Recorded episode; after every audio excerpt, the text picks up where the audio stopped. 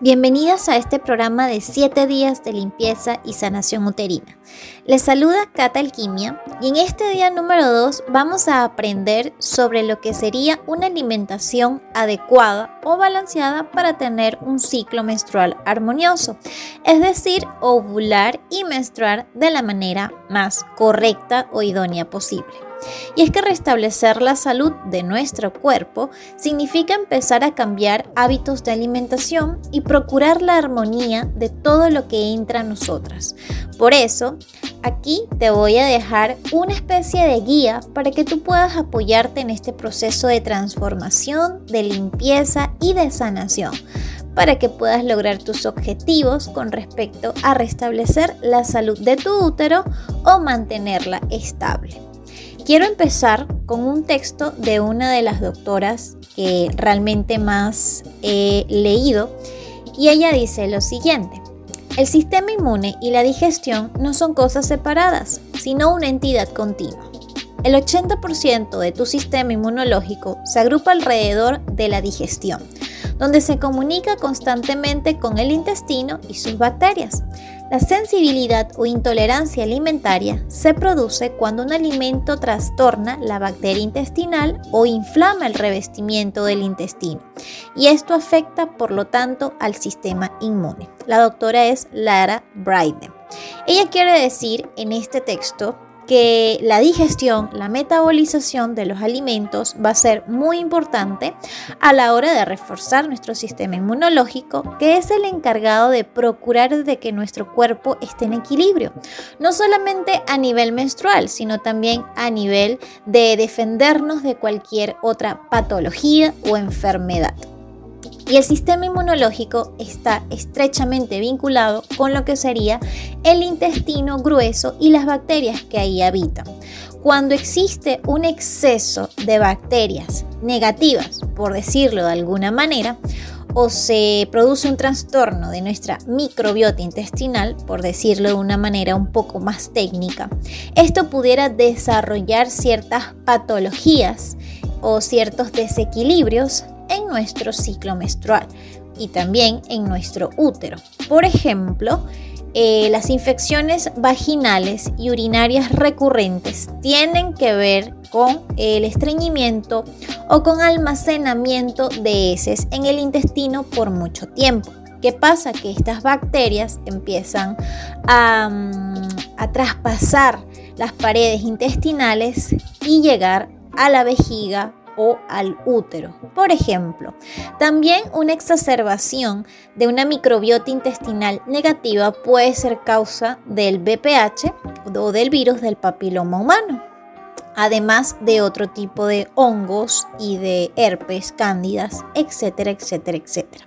Por eso es que debemos de estar muy, muy pendientes de lo que comemos y de cómo nuestro cuerpo lo digiere y lo elimina.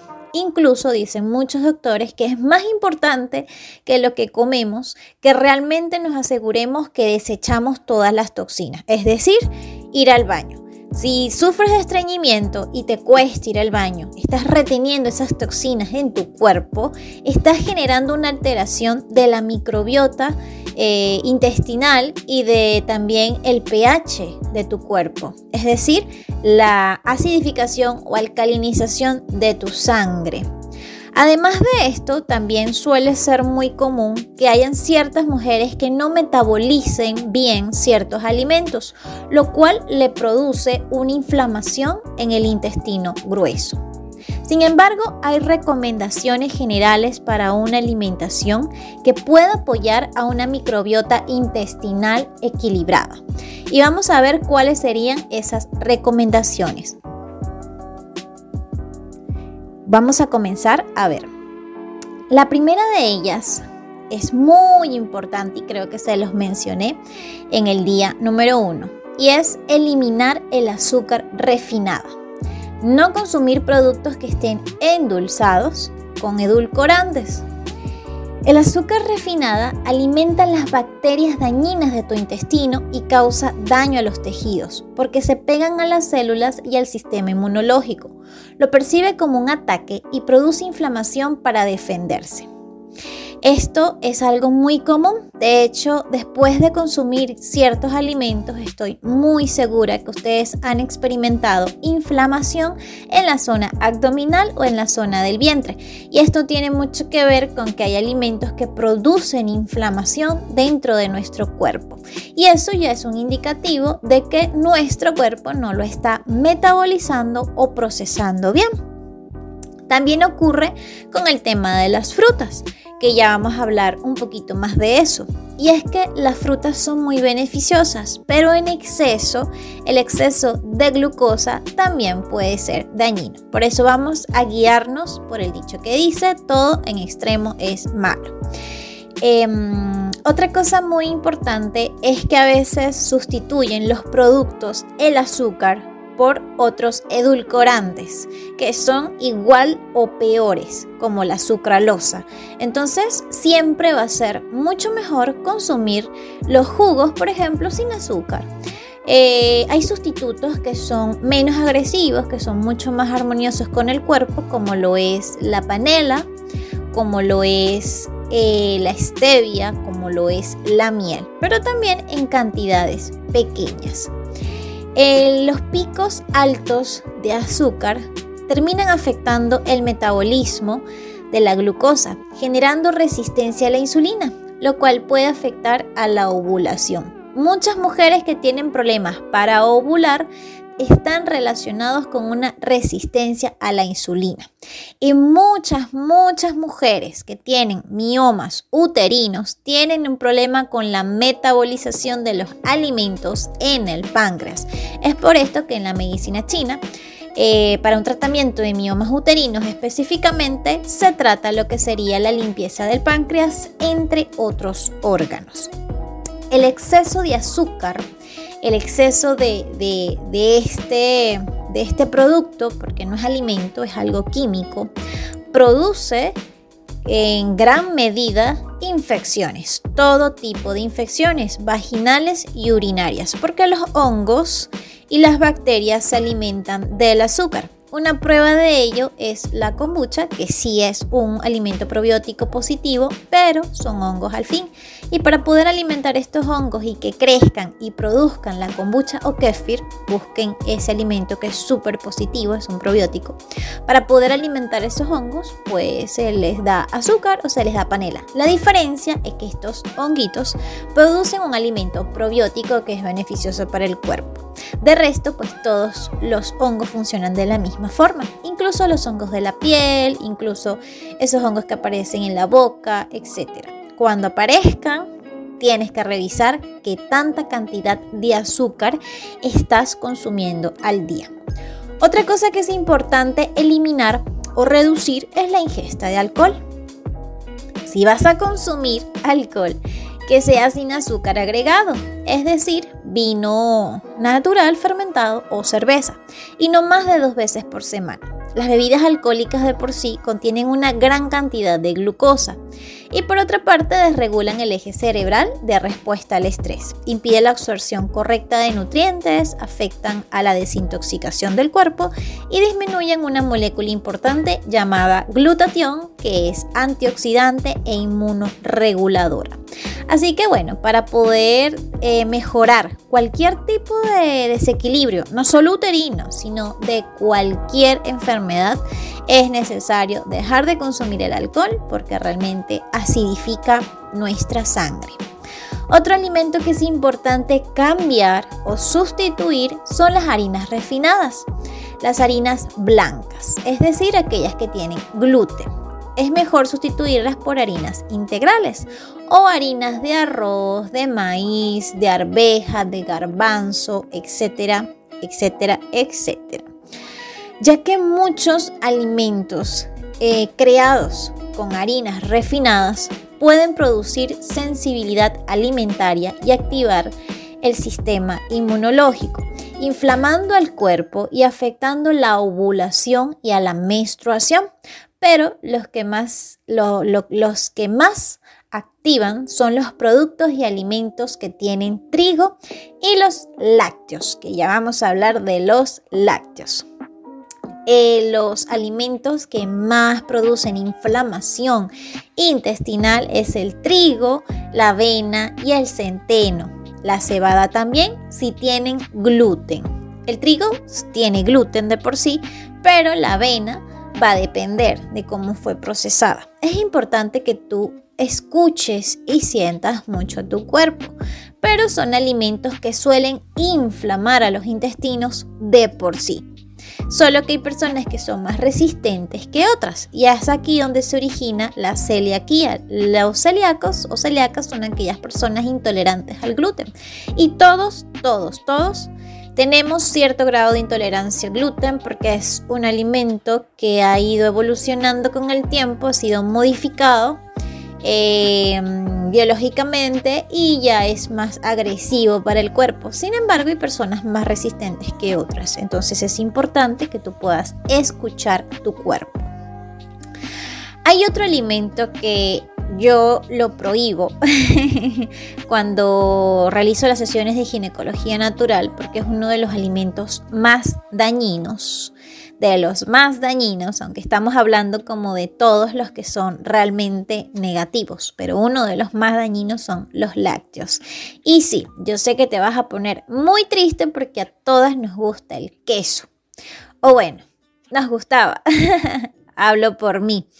Em, pero bueno, sí, definitivamente tiene un sabor muy rico, además de que estoy segura que emocionalmente trae recuerdos de la infancia, nos recuerda como a, a mamá, al seno, a todo lo que tiene que ver con esa relación maternal. Sin embargo, los lácteos de vaca, porque ya les voy a comentar de otros animales, tienen dos componentes que suelen ser inflamatorios. Uno de ellos es la caseína, que es una proteína inflamatoria que reduce el glutatión. Este glutatión, como les comentaba, es una, mm, es una molécula encargada de eliminar los radicales libres, por lo tanto es responsable del antienvejecimiento.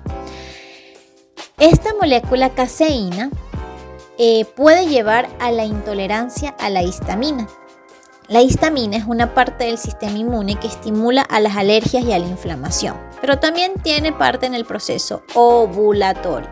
Y es que pónganse a pensar, la leche de por sí no es natural, es procesada, es química y además de eso, pues a la vaca para que pueda tener toda esa cantidad de leche excesivamente durante todo el año, la inyectan y la llenan de hormonas. ¿Qué pasa cuando todas esas hormonas entran en el cuerpo femenino y coinciden con las hormonas propias de la mujer? Pues que se crea una revolución de hormonas. Es por esto que las hormonas de la leche y de los lácteos van a alterar las hormonas de la mujer, principalmente, por supuesto.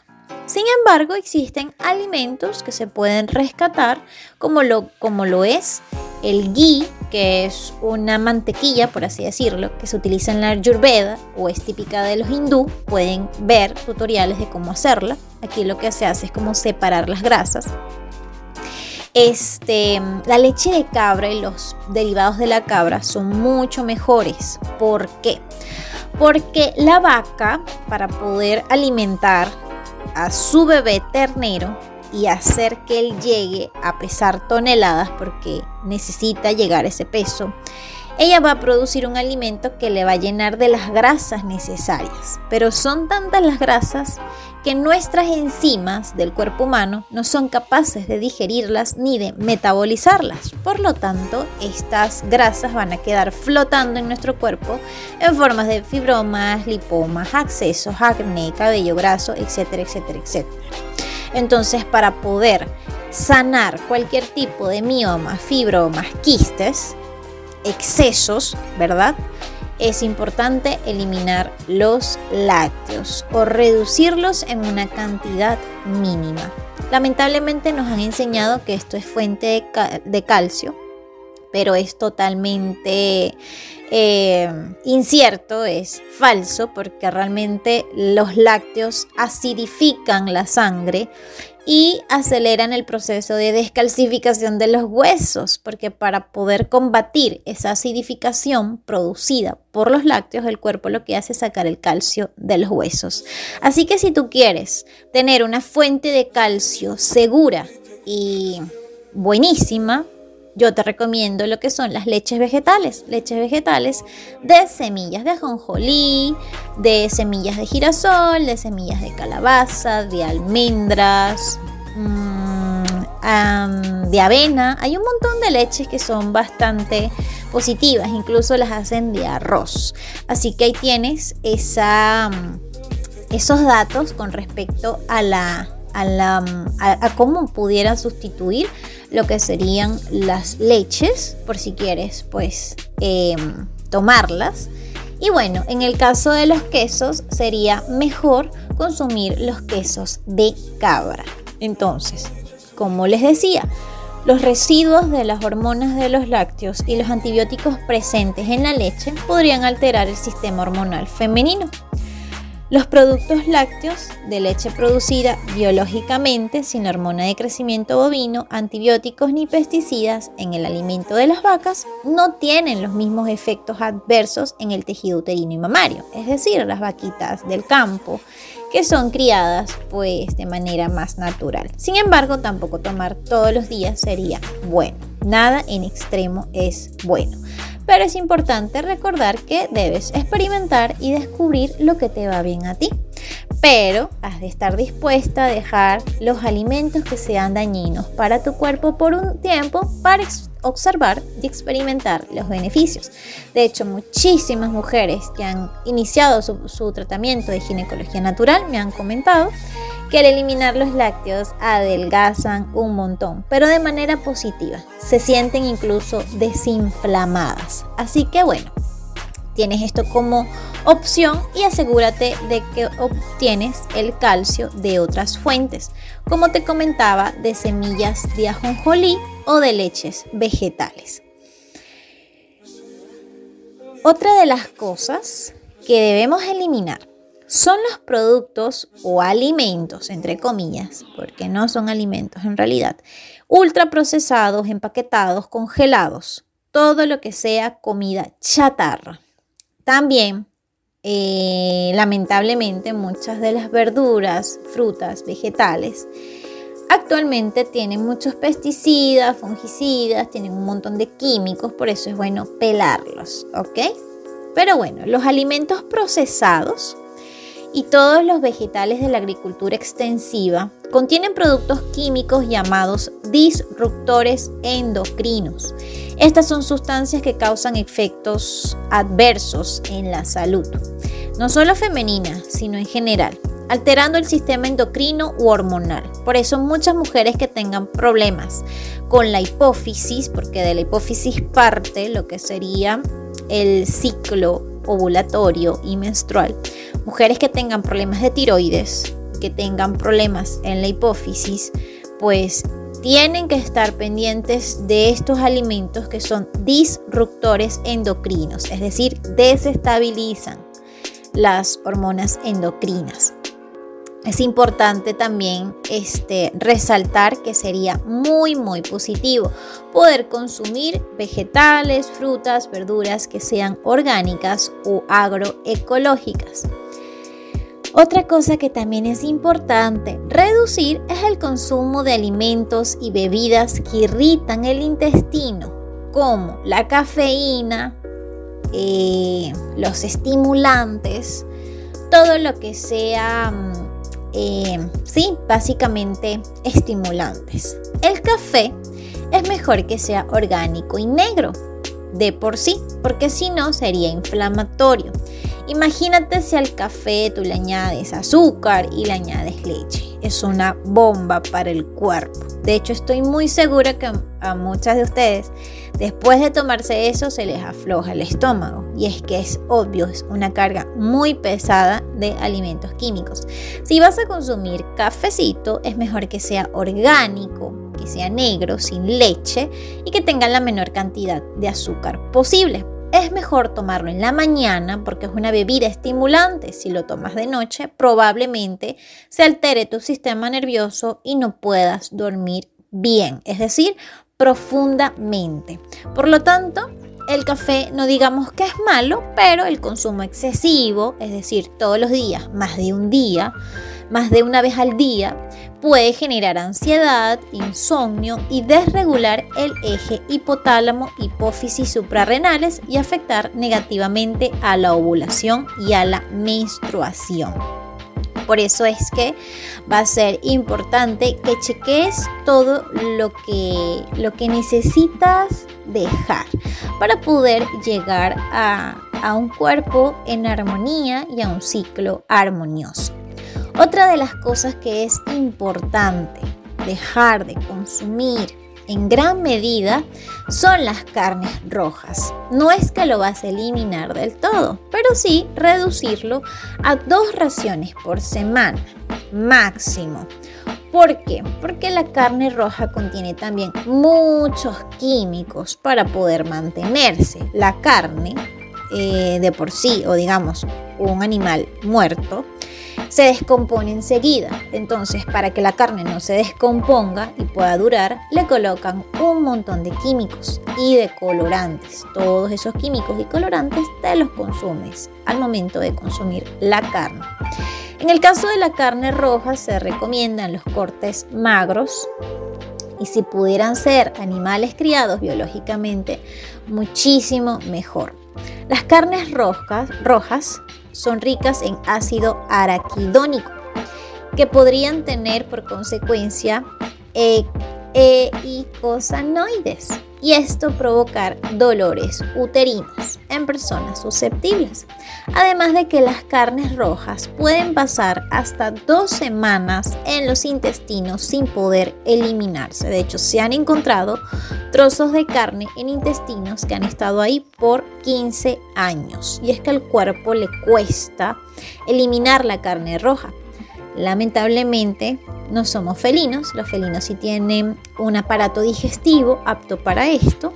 Con la evolución el hombre ha podido integrar la carne en su alimentación, pero no en exceso, no todos los días. De hecho, si observamos lo bello de la naturaleza, los animales salvajes no cazan todos los días ni comen todos los días carne. Ellos lo hacen cuando su cuerpo se los pide y lo necesita. Pero bueno, ya hablamos un poco sobre lo que tenemos que eliminar. Vamos a ver qué sería algo que nos pudiera apoyar en este proceso de sanación.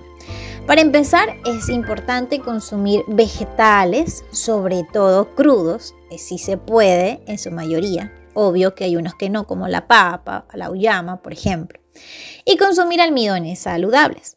Lo más recomendable es comenzar a comprar verduras, frutas, vegetales que sean orgánicas o agroecológicas, ya que no son cultivadas con químicos tóxicos para nuestro organismo ni con semillas transgénicas. En caso de no conseguir o no poder, es recomendable no consumir las cáscaras de las verduras o frutas, ya que es donde más se acumulan los químicos tóxicos. Otra de las cosas que les va a ayudar muchísimo es consumir alimentos o bebidas fermentados como les comentaba, del kefir y la kombucha. Está también el yogur orgánico, el chucrut, que es de repollo o de coles, kimchi, entre otras eh, bebidas. Estos alimentos lo que hacen es em, alimentar, valga la redundancia, a las bacterias saludables o positivas del intestino. En el intestino hay bacterias saludables y bacterias que nos enferman. Y lo importante es que se mantenga un equilibrio, donde las que son tóxicas o dañinas no sean mayores, porque ahí es cuando se presenta una enfermedad. Es importante consumir mucha agua, en especial agua filtrada, no directamente del grifo, del chorro, de la llave, porque esta agua pues está con flúor, eh, tiene cloro, tiene un montón de químicos y no son positivos para la salud. Entonces sería bueno que pudieras filtrar tu agua o que pudieras alcalinizarla.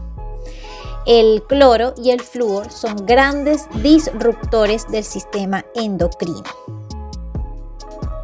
Una opción para filtrar el agua, en caso de que no tengas filtro o no puedas acceder o adquirir uno, es comprar jarras con filtro, pequeñas jarras, donde ahí lo puedas filtrar. Otra de las cosas que te va a ayudar mucho, mucho, mucho es consumir semillas. Es muy recomendable realizar el ciclo de semillas, el seed cycling subí un post en mi Instagram explicando cómo se hace este ciclo de semillas. Y esto se hace para apoyar de forma natural a nuestras hormonas sexuales a través de ácidos grasos y minerales imprescindibles. Eh, cuando una mujer tiene un desbalance un desequilibrio hormonal, se recomienda que se haga el ciclo de semillas o seed cycling. Si quieres saber más información de este ciclo de semillas, te sugiero que vayas a mi perfil de Instagram y busques el post que habla del equilibrio hormonal. Otra de las cosas importantes es consumir superalimentos. ¿Qué son los superalimentos? Pues son alimentos con una alta densidad nutricional que han sido utilizados por las diferentes culturas a lo largo de la historia y que no contienen ningún tipo de agregado. ¿Cuáles serían estos alimentos superalimentos o superfoods? Pues la espirulina, las algas, la maca, la quinoa, la cúrcuma, en polvo o comprimida, eh, que es un hongo, todos lo que son hongos o setas, este, la chía, hay muchos, muchos, eh, muchas semillas que son alimentos y que nos apoyan muchísimo con la salud menstrual. Por supuesto que siempre va a ser bueno poder consumir frutas, cereales, eh, en el caso, por ejemplo, de los huevos, no se recomienda comer los huevos todos los días porque tienen también mucha grasa, sino dos o tres veces a la semana. En el almuerzo es recomendable siempre comer abundantes vegetales. Puedes consumir proteína, dentro de la proteína entran pues las carnes, el pollo, el pescado, de las cuales el pescado es el mejor, o también los granos o menestras. Eh, en el almuerzo también puedes incluir carbohidratos, pero no en tan grande cantidad porque suelen estreñir, si no compensamos con una buena ensalada. Recuerda consumir tus 8 vasos de agua al día. Recuerda también tomar sol. El sol es importantísimo al momento de activar la vitamina D. Si tú quieres apoyar y reforzar tu alimentación, yo te recomendaría tomar a diario un suplemento multivitamínico que contenga vitaminas, minerales, que contenga magnesio. El magnesio es súper importante en la salud de la mujer eh, para disminuir dolores menstruales, para la plenopausia, para un montón de desequilibrios es buenísimo tratar de consumir pues todas las vitaminas, B6, B, complejo B, E. Algo que sí es importante es eliminar las fuentes de grasas trans, o sea, todas las frituras, ya que estos lo que hacen es acidificar nuestra sangre. Este, mm, también es importantísimo que descanses a diario mínimo 8 horas, porque el cuerpo necesita ese tiempo para repararse, para poder regenerarse. Así que estos son básicamente algunos de los de las recomendaciones para poder empezar a tener una salud óptima, una salud menstrual armoniosa, equilibrada y por supuesto esto te ayudaría en cualquier otra enfermedad. Recuerda que te comenté que cualquier desequilibrio del útero está relacionado, muy relacionado a lo que son los órganos. Así que una cosa va a ayudar a la otra. Este ha sido el día 2 Espero que te haya gustado. Quedo, atenta a tus comentarios. Puedes escribirme por el correo o puedes eh, dejar los comentarios en el video de YouTube. Nos vemos en el día número 3.